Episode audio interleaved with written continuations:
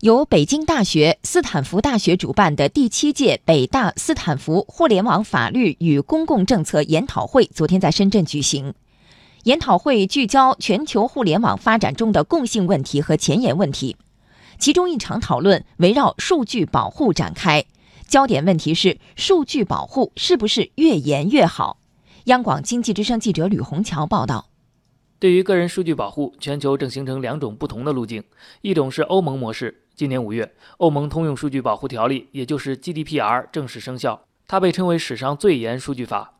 GDPR 有多严格？探客软件合规负责人哈扎尔举了很多例子。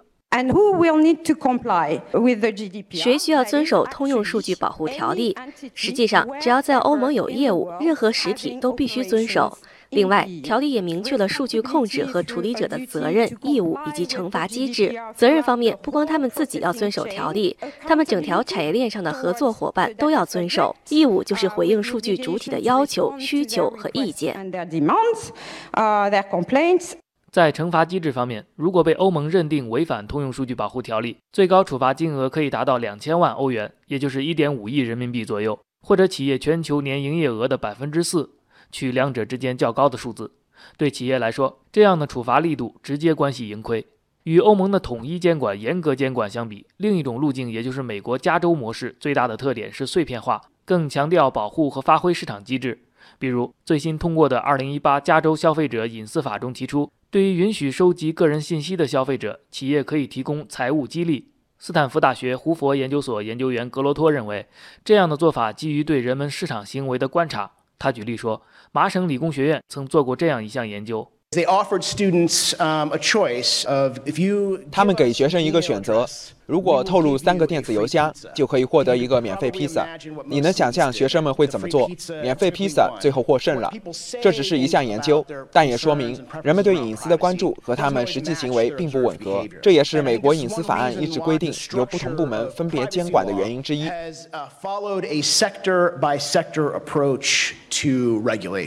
对数据安全的监管是不是越严越好？欧美这两种模式哪个更有借鉴意义？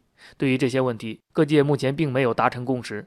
腾讯研究院资深专家王荣指出，从效果来看，欧盟通用数据保护条例出台到正式生效的两年过渡期内，全球互联网行业为数据保护投入更多资源和精力，企业数据处理透明度也在增加。